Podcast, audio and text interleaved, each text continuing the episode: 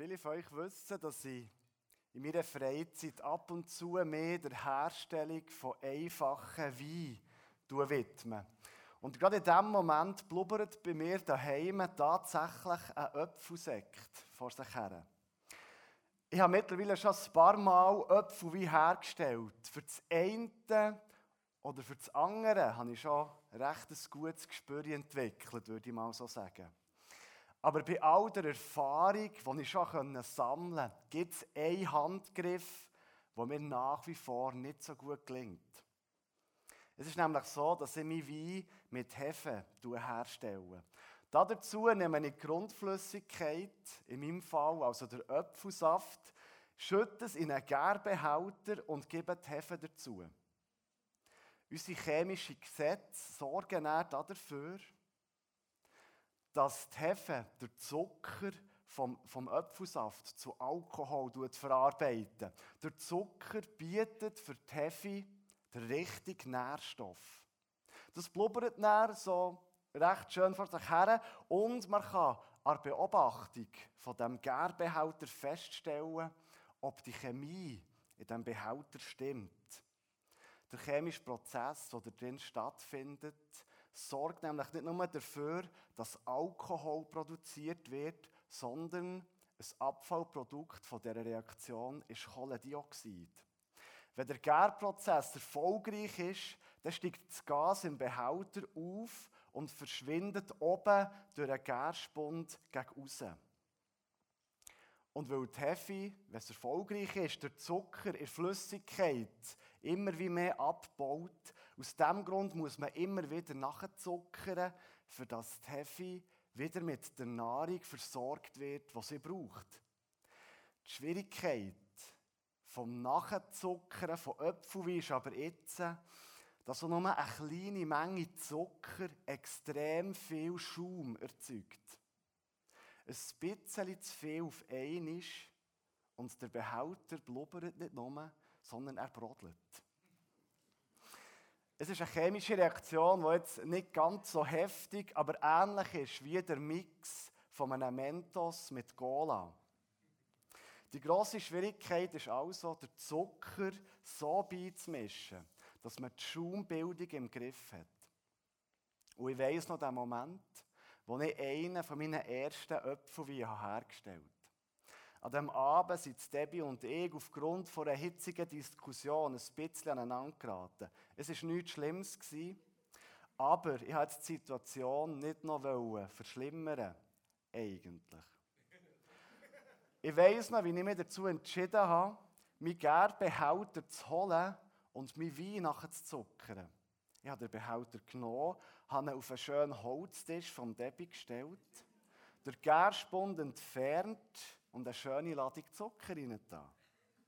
Und nach etwa vier Sekunden habe ich gewusst, jetzt ist Feierabend. Der Schaum ist explosionsartig und unaufhaltsam der Flaschenhals auf oben aus dem Behälter raus und von allen Seiten auf einen schönen Holztisch gelaufen. Und weil das Nachzuckern nicht nur heftig schaumt, sondern auch sehr geschmacksintensiv ist, bin ich mir sehr sicher, dass man etwas später sicher im ganzen Haus geschmeckt hat, was hier in Wohnung Nummer 4 im ersten Stock bei den lustigen Leuenbergers produziert wird. Wahrscheinlich werde ich den Kunstgriff vom Nachzuckern nie ganz beherrschen. Aber ich finde es etwas sehr, sehr Schönes, mit meinen Augen können zu sehen, dass das Innenleben von diesem Behälter mit Zucker so richtig aufblüht, so richtig anfängt zu leben. Nicht nur so, dass es heftig viel Schaum bildet, sondern es schmeckt eben auch sehr, sehr gut. Man erkennt schnell, dass der Inhalt vom Gefäß voller Energie ist, chemisch gesund und bereit dazu, die Welt zu erobern. Oder zumindest der schöne Holztisch. Die Beobachtung ist für mich ein Ausdruck von dem, was ich mir eigentlich auch für mein Leben wünsche. Ich sehne mir danach, manchmal mehr, manchmal weniger bewusst, dass in meinem Leben die Chemie stimmt. Ich glaube sogar, dass ich als Mensch dazu geschaffen bin, dass mein Leben so wie der Gerbehälter überfließt. Ich glaube, dass Gott für meinen inneren Mensch, für mein Herz und für meinen Kopf bestimmte Nährstoffe parat hat. Nährstoffe, die so viele positive Reaktionen freisetzen, sodass sie nicht nur für mich selber gesund sind und wohltuend sind, sondern von mir auf andere Menschen überschäumt. Ich glaube, dass Gott sich für uns ein Leben wünscht, das sich aktiv um ein gesundes Innenleben kümmert. Ein Leben, das für sich selber sowie auch für andere eine Wohltat ist. Unsere aktuelle Themenreihe, der seht es Art Deco, unsere aktuelle Themenreihe handelt vom Plattenwechsel. Der Philipp hat es auch schon angetönt. Die Themenreihe soll uns ermutigen, mal wieder bewusst nach Neuem Ausschau zu halten, mal die Platte zu wechseln. Wieder einmal einen bewussten Schritt in eine neue Richtung zu gehen. Letzte Woche hat uns der Silas mit seiner Predigt dazu ermutigt, unser Mindset, unsere Gedankenwelt zu erneuern und so neue Frische in unser Leben zu bringen. Welche Melodie soll meine Platte spielen? Oder anders gefragt, mit welcher Denkweise reagiere ich auf die unterschiedlichsten Ereignisse und Einflüsse in meinem Leben? Ich setze heute an diesem Punkt an und mache euch mit einem gesunden Nährstoff für unser Mindset vertraut. Es geht um einen heilsamen Booster für unser Herz, für unsere Gedanken. Der Booster ist erstens eine Aufforderung. Es ist also etwas, wo wir uns dafür aktiv entscheiden können. Es ist zweitens aber auch eine Ermutigung. Und es ist drittens eine Geistesgabe.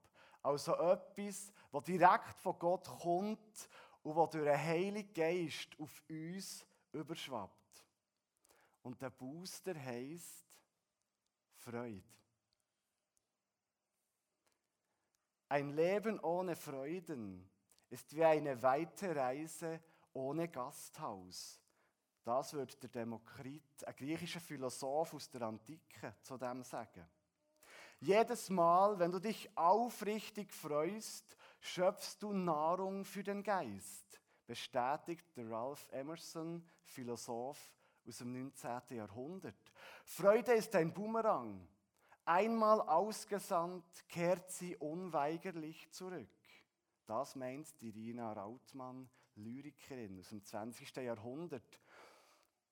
Glaubt man diesen drei Zitaten? So ist Freude wie eine Erfrischung auf einem weiten und beschwerlichen Weg. Sie ist wie Nahrung für den Geist, so wie der Zucker für die Hefe. Und sie wird umso kaltvoller, wenn sie von mir auf andere überschwappt. Genau so würde ich auch die Freude erklären, die uns der Heilige Geist gibt. Auch die Bibel redet von Freude. Auch sie gibt der Freude einen wichtigen Stellenwert. Und sie sagt uns auch, welche Freude unsere innere Chemie in Einklang bringt. Freut euch zu jeder Zeit, dass ihr zum Herrn gehört. Und noch einmal will ich es sagen, freut euch.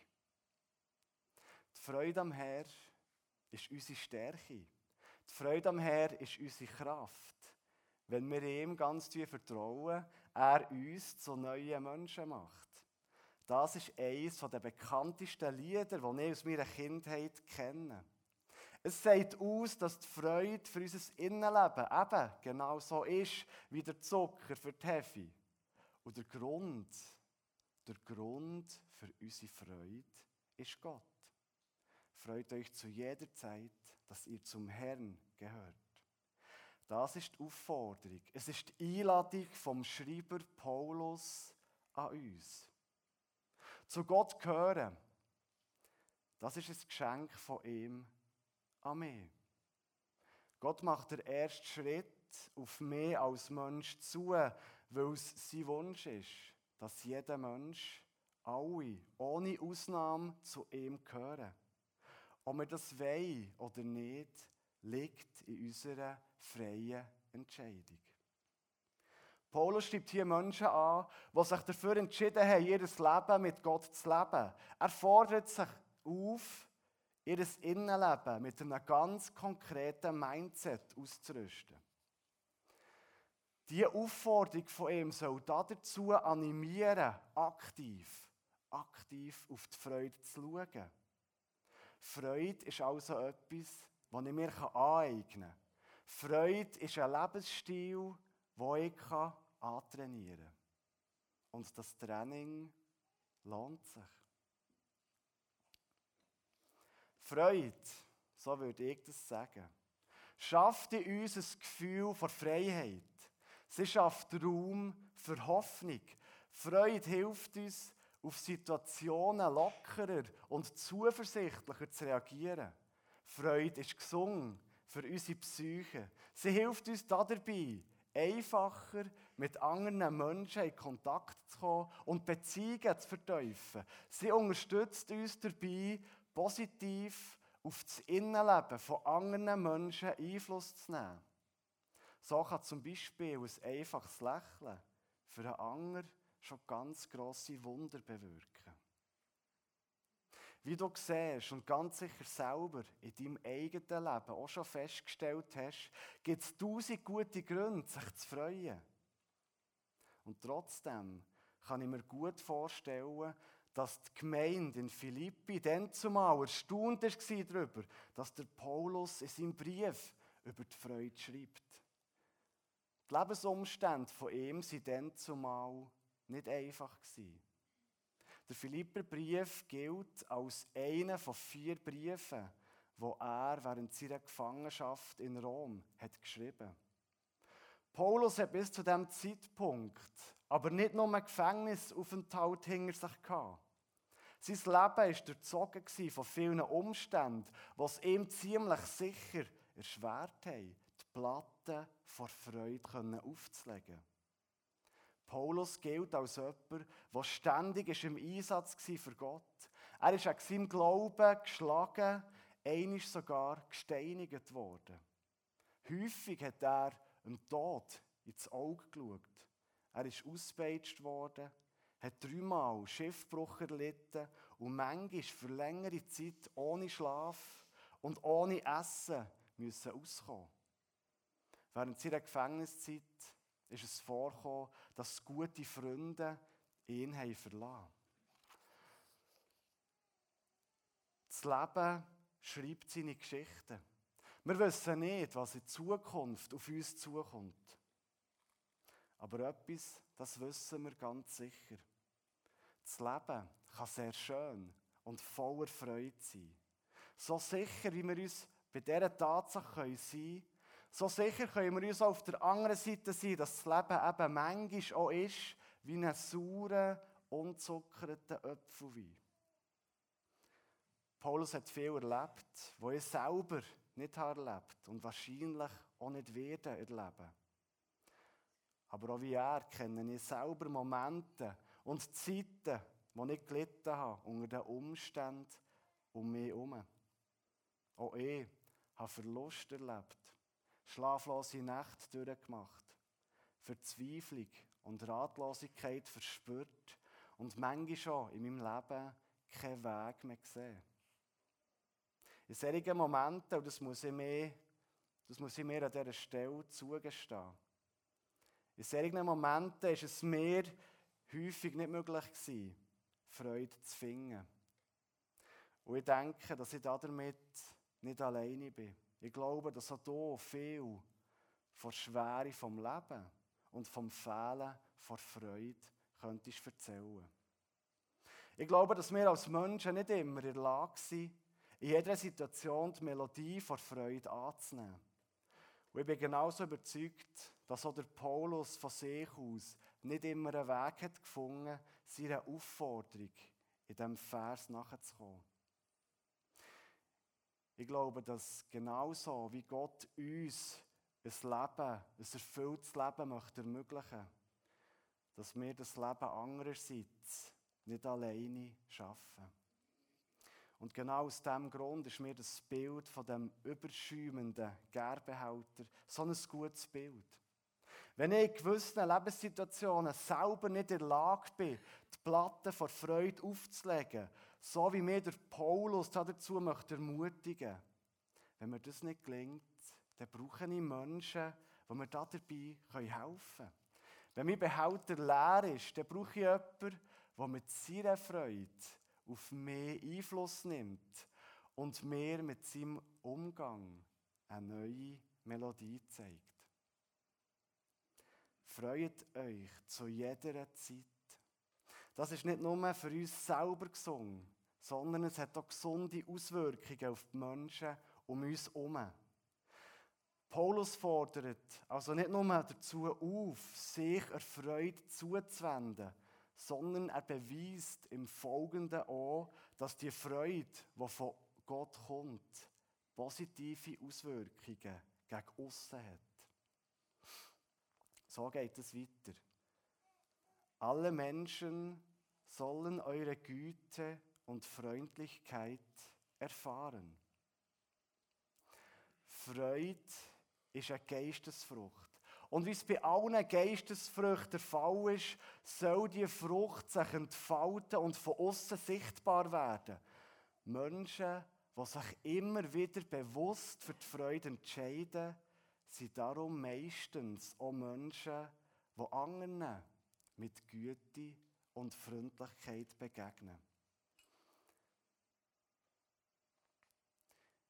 Ich weiß noch gut, als ich vor siebeneinhalb Jahren mein Studium an der STH in Basel habe gestartet Ich werde die Zeit nicht mehr so schnell vergessen, weil es für mich eine sehr schwierige Zeit war. Ich hatte dann zumal hier zu tun, ein paar ungelöste Probleme. Nebenbei hatte ich ziemlich grossen Respekt vor meiner neuen Herausforderung in Basel. Ich habe nicht gewusst, wie die nächsten Wochen für mich werden ausgehen. Und wo einer der Dozenten beim Einführungsmodul mir noch gesagt hat, dass ich bei all dem, was bei mir gerade abgeht, dass ich das Studium so nicht werde schaffen. In dem Moment ist es für mich unmöglich in meiner aktuellen Situation Freude zu finden.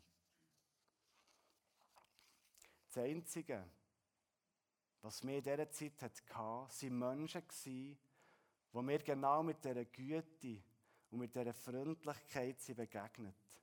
Ich war dann zumal kein angenehmer und auch nicht ein sehr hilfsbereiter Mitmensch.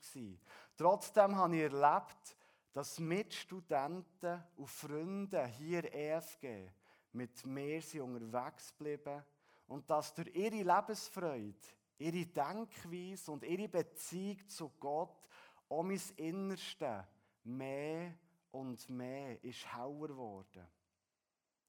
Später habe ich mir dann bewusst dafür entschieden, in meinen Schwierigkeiten auf Gott zu hoffen. Und ich erinnere mich, wie Gott mich in diesem Moment berührt hat und die Freude neu in mein Leben ist hineingezogen. Und so habe ich nach einer längeren Zeit die Platte der Sorgen wieder wechseln mit der Platte vor Freude. Übrigens nebenbei, es gibt heute ein Meme von dem, sie werden es nicht schaffen. Das ist der Spruch, den er mir gesagt hat. Ich habe es nicht geschafft mit viel Schützenhilfe und jetzt ist das so ein bisschen ein Running Gag der STH.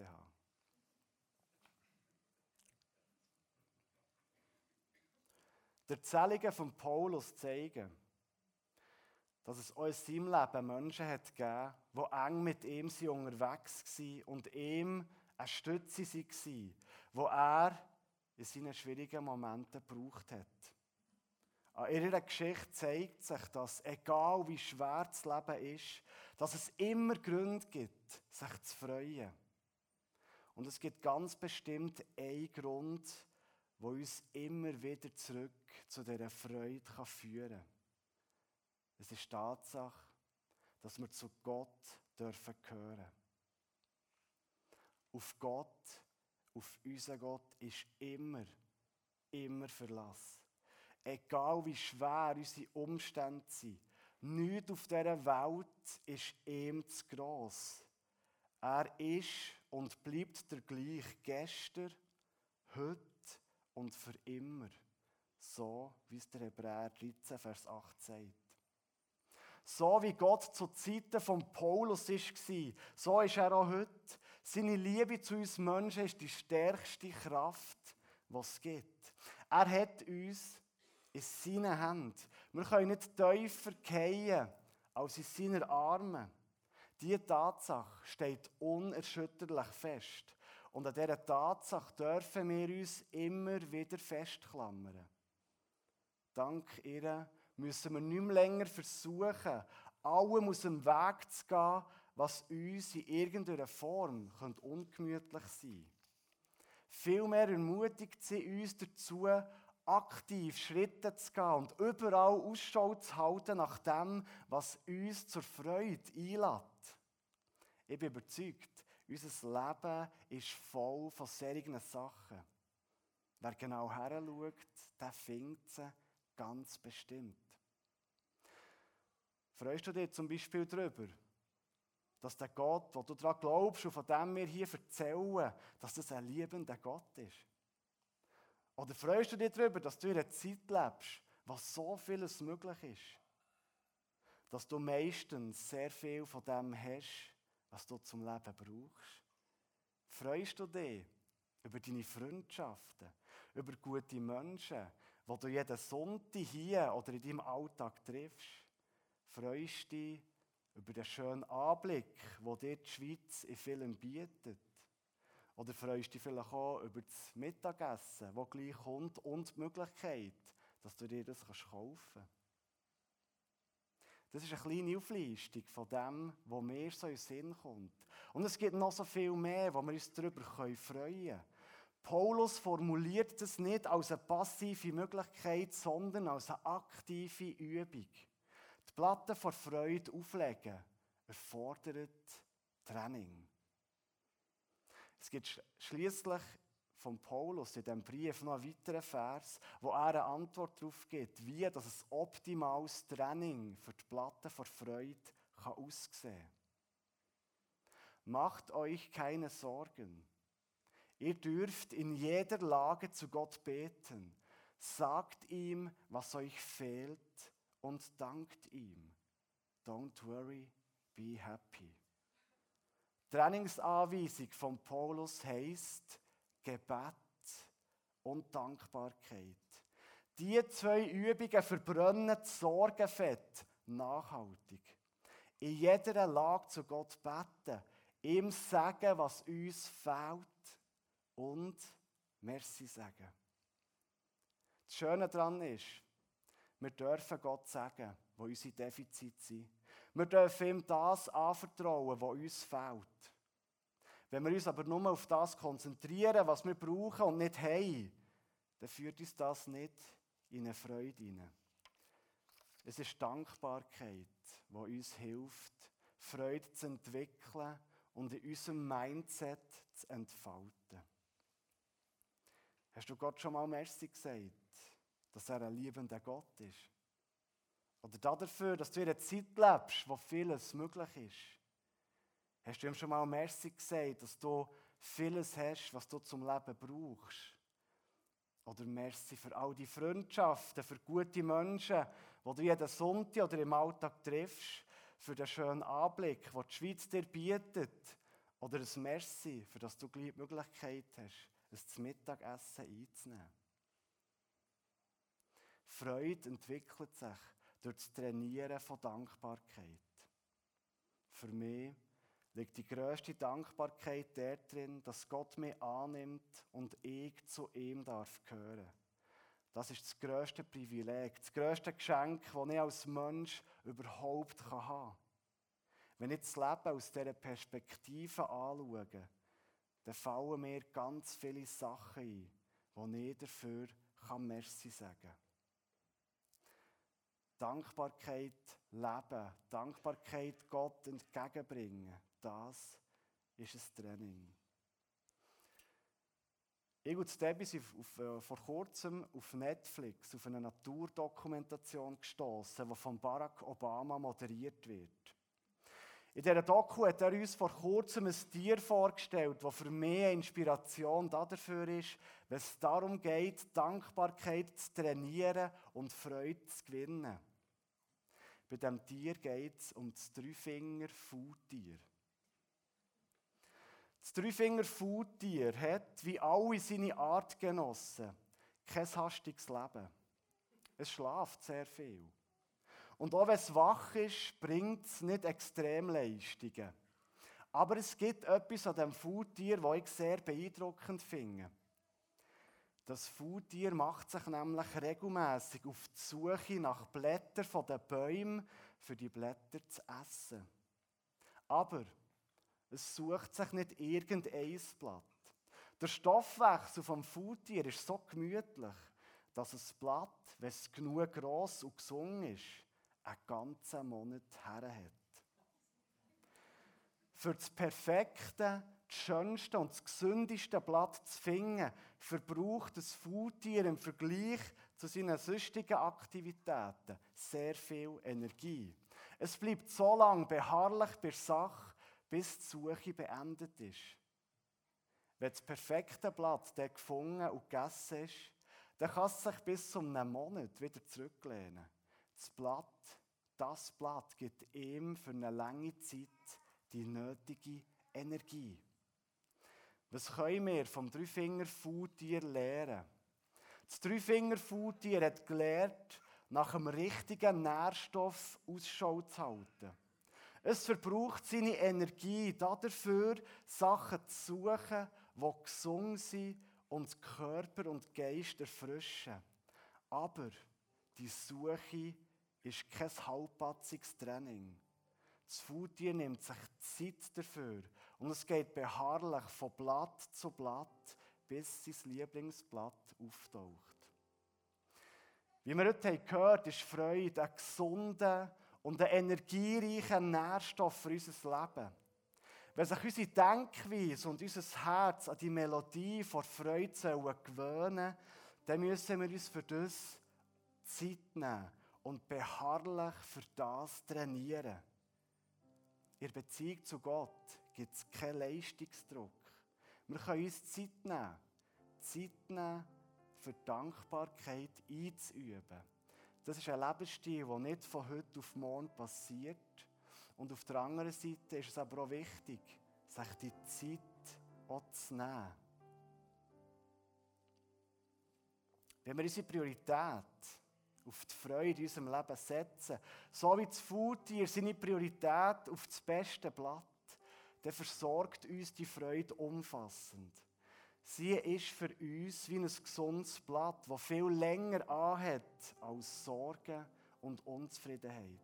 Sie ist so energievoll, dass auch unsere Beziehungen und Menschen in unserem Umfeld den feinen Geschmack von unserer Freude wahrnehmen.